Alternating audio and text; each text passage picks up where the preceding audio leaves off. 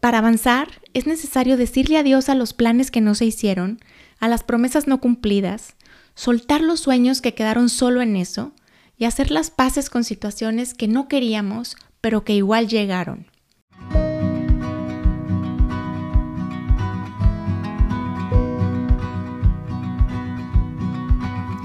Hola, bienvenidos al podcast Bienestar Conciencia. Soy Nicole Fuentes.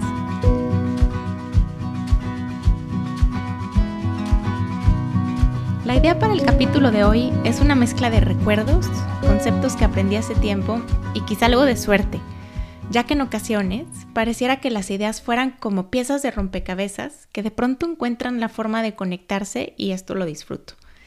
En esta ocasión, las piezas del rompecabezas encontraron cómo combinarse, aprovechando como detonador la final de gimnasia femenil en los Juegos Olímpicos de Tokio Viendo a las atletas haciendo piruetas imposibles sobre la barra de equilibrio, me acordé de mi época de gimnasta. Cuando era niña, uno de mis sueños era justo participar en las Olimpiadas. Pero sucedió que a raíz de una caída empecé a sentir miedo, perdí la confianza y renuncié a la gimnasia. Y me quedé pensando en cómo vamos dejando sueños en el camino por diferentes razones y recordé dos cosas un escrito que hice hace tiempo sobre las cartas de mi tío y un concepto de psicología positiva que se llama el yo posible o las versiones posibles de mí que no fueron. Te cuento. Hace un tiempo, haciendo una limpieza de closet, me topé con una caja, que es la caja de mis tesoros. Y uno de los más lindos que encontré fueron las cartas con remitente de la Embajada de México que recibí desde varias partes del mundo. El autor es mi tío y sus letras desataron una explosión de imágenes en mi cabeza. Encontrarme con sus relatos fue como recibir un boleto para volver a ver tramos de la película de mi vida entre 1986 y 1990. Recuperé memorias, revisité lugares, reaprendí lo que había olvidado, me divertí con sus descripciones y terminé invadida por el deseo de conocer la historia de mis ancestros. Las cartas de mi tío son todas iguales en su estructura. La ciudad y el país desde donde escribía junto con la fecha en la parte superior de la hoja. Con excepción del saludo, su firma y las letras que agregaba a mano luego de revisar el texto y descubrir que faltaban, están escritas con máquina, los escritos de mi tío incluyen el recuento de sus últimas noticias y comentarios sobre las mías. Datos, pedazos de historia y descripciones con las que dibujaba ventanas para que yo pudiera echar un vistazo al lugar donde vivía. Seguido encontraba la manera de integrar a sus relatos anécdotas de personajes de nuestro árbol genealógico. Dedicaba un par de líneas a consejos y recomendaciones. Lo que no sabíamos en ese entonces es que sus cartas también contenían augurios. Pocas cosas me gustan más que viajar y sospecho que sus narraciones con tinta de fantasía tuvieron algo que ver.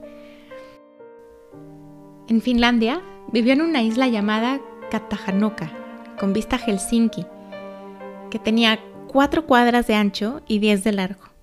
Su primera casa, a pesar de ser pequeña, tenía 25 puertas esto era un lío, pues ocurría que pensando que abría una puerta para salir a la calle, más bien entraba en un closet. Para resolver el problema de puertitis, se cambió de casa. En la nueva, el tema era que el mar quería entrar por la ventana, desde la cual él estiraba la mano para tocar los barcos y ver el faro del fin del mundo. Le pusieron así porque antiguamente pensaban que no había nada más allá. Imagínate, no sabían que si navegaban un poco más, verían las costas de Polonia y de Alemania. El mar se congelaba hasta parecer de vidrio, al grado que cuando salía la luna se reflejaba iluminando todo y hacía posible caminar por el bosque sin perder la vereda y ver cada vena de las hojas de los árboles. Es una sensación extraña y bonita, como si se viviera en un mundo de cristal en que la luz sale del suelo y no del cielo. En Seúl, Corea del Sur, las cocineras eran más chiquitas que una uña y las maestras de música parecían pajaritos mojados que se ponían nerviosas cuando los estudiantes no daban bien las notas. Yo soñaba con conocer esos lugares y hoy existe una versión mía que ama viajar y aprovecha cualquier oportunidad para hacerlo.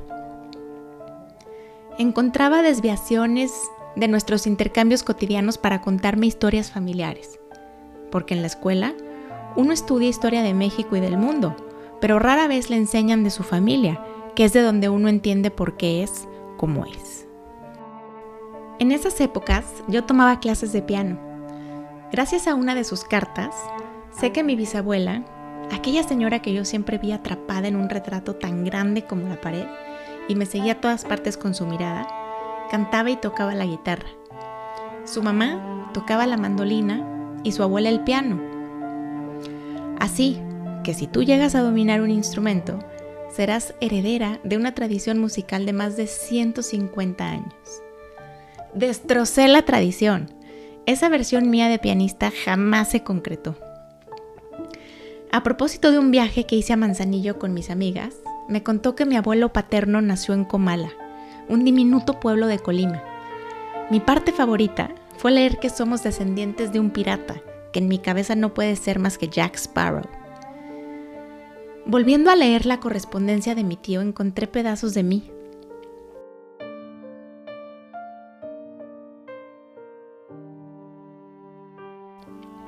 En 1986 practicaba gimnasia, pero no por mucho tiempo más. Como te conté al inicio, me ganó el miedo de hacer maromas sobre la viga de equilibrio. Renuncié a esa disciplina y a mi sueño de competir en las Olimpiadas. Andaba tratando de sacar buenas calificaciones para ganarme la bicicleta que me había prometido mi papá. No tengo recuerdos de la bici. Pero hoy una de las cosas que más disfruto es rodar en bicicleta.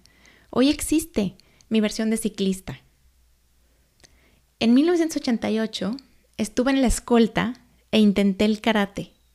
No practiques con Teresa. Entonces recordé a Doña Tere, la nana que vivió en mi casa, con sus lentes de fondo de botella de 3 centímetros de espesor, que convertían sus ojos en puntos negros perdidos en el fondo del mar. Aparecieron mis abuelas entre sus líneas. En una de sus cartas me cuenta lo bien que la pasaron él y su mamá, mi abuela paterna, cuando lo visitó en Finlandia. Aprovecharon para ir a Lourdes, donde ella rezó horas enteras por cada uno de sus nietos y descubrió que le fascinaba la comida de Indonesia. En otra carta, me pregunta cómo pasé las dos semanas que estuve con mi abuela materna en San Diego. Ese fue el último viaje que hice con ella. En estos intercambios, ninguno de los dos sabíamos que mis abuelas no vivirían mucho tiempo más. Tuve que dejar ir mi versión de nieta muy pronto en la vida. ¿Y las premoniciones?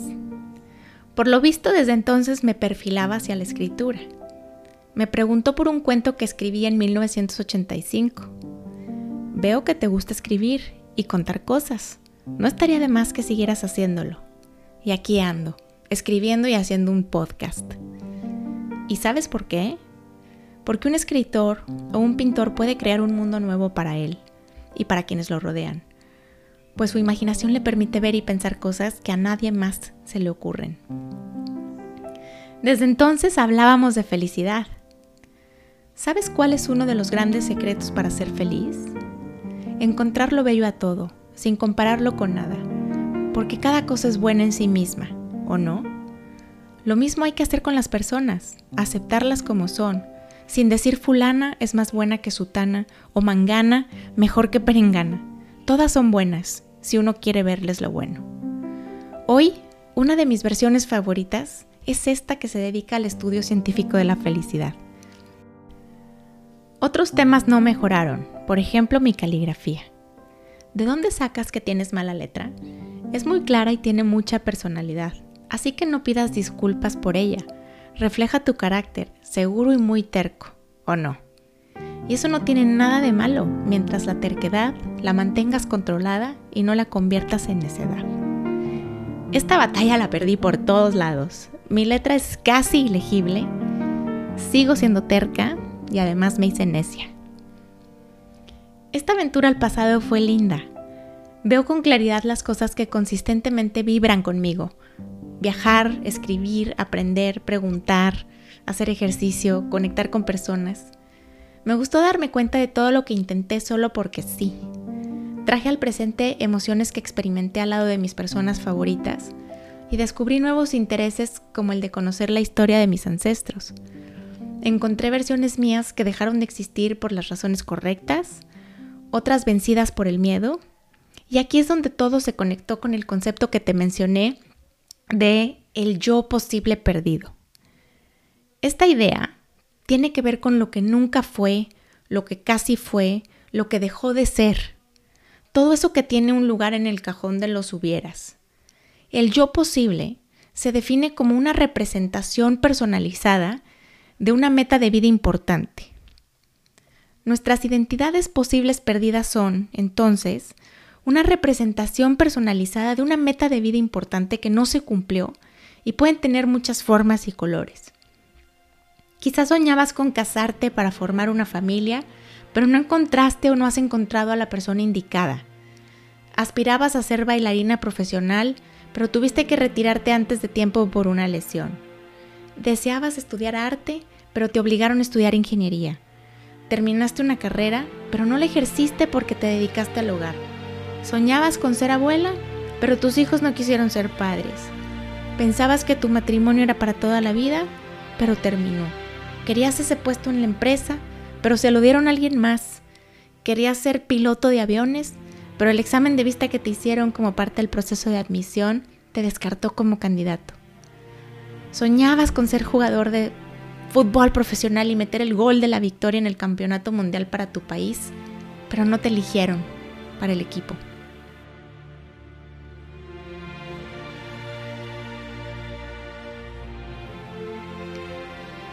Me puse a pensar en mis versiones posibles que nunca fueron y pude sentir su peso. Me di cuenta que cargo con ellas. Las tengo guardadas en el fondo de algún rincón, pero de vez en cuando salen para dibujarse en mi mente y despiertan emociones incómodas. También pensé que sería bueno despedirme de todas ellas, dejarlas ir para andar más ligera, para disfrutar de mis versiones que sí son, para hacerle lugar a nuevas versiones posibles o simplemente para ser mi mejor versión el día de hoy. Algo así como cuando sacamos del closet la ropa que nunca usamos.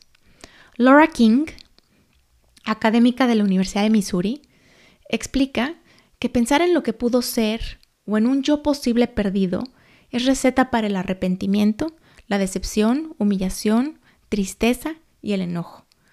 Cuando nos atrapa el hubiera, nuestro bienestar se deteriora. La desilusión, los contratiempos, cambios de dirección, los errores son parte de la vida y sin duda pueden ser muy duros. Al mismo tiempo, reconocerlos y asimilarlos puede convertirse en una oportunidad de transformación y en una señal de madurez. Es importante despedirnos de lo que pudo ser o de quien pudimos ser. Para avanzar, es necesario decirle adiós a los planes que no se hicieron, a las promesas no cumplidas, soltar los sueños que quedaron solo en eso y hacer las paces con situaciones que no queríamos, pero que igual llegaron.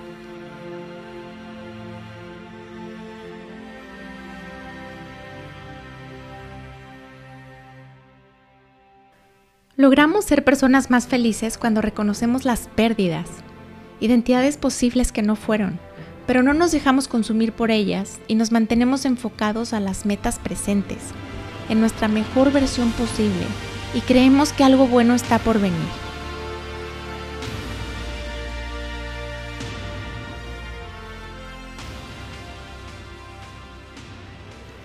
Una estrategia que puede funcionar es escribirle una carta de despedida a cada una de esas versiones de nosotros mismos que no pudieron ser o a esa versión que más nos duele no haber sido. Elaborar sobre ese posible yo que se perdió, reconocerlo, darle las gracias y luego dejarlo ir, potencialmente puede liberarnos, mejorar nuestra sensación de felicidad y fomentar nuestro crecimiento personal. Cuando era una niña, tuve que despedirme de esa identidad mía que encontraría la manera de comunicarse con la mente de los animales, pero que nunca se hizo realidad. Unos años después, tuve que decirle adiós a mi versión posible de gimnasta que iría a las Olimpiadas porque nunca superó el miedo a la vida de equilibrio. Más adelante, dejé ir a mi yo posible de fotógrafa y escritora de la revista National Geographic para convertirme en economista de profesión dedicada a los datos duros y al mundo corporativo. A esa versión la abandoné también. Parte de la magia está en nuestra capacidad de rediseñarnos. Nunca descifré el lenguaje de los animales, pero igual hablo con mis perros. No me convertí en gimnasta profesional, pero el ejercicio es un eje central en mi vida. No fui fotógrafa ni escritora de National Geographic, pero tomo fotos y escribo. Soy autora de dos libros y de un blog. No me dediqué a la economía, pero encontré la manera de usar lo que aprendí ahí en otras áreas de las ciencias sociales. En fin, hay muchas versiones de mí misma que se quedaron en el tintero, pero que dejaron la huella del y si hubiera. Aún tengo pendiente despedirme de varias. Me parece que un par de preguntas que pueden ayudarnos en estos procesos de remodelación personal son ¿qué parte de lo que quería hacer me acompaña hoy? ¿Me ayuda a sentirme bien y a ser mi mejor versión posible? ¿Qué recursos, habilidades y fortalezas tengo para construir nuevas posibilidades para mí en el futuro? Te invito a pensar en aquellas versiones tuyas que no pudieron ser o que dejaron de ser. Sosténlas por un momento, honralas y escríbeles una carta de despedida. Pensemos en versiones nuevas de nosotros que aún pueden ser. Gracias por estar aquí. Te espero en el siguiente capítulo.